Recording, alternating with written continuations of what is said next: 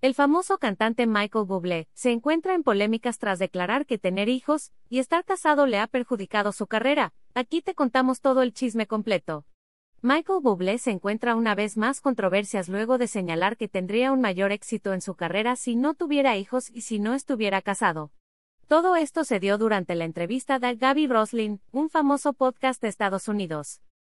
No puedes hacer dos cosas con éxito. Relativamente puedes tener éxito, pero creo que uno siempre sufre. El cantante reveló que ha tenido que dejar ir oportunidades que podrían haber impulsado más su carrera en algunos países.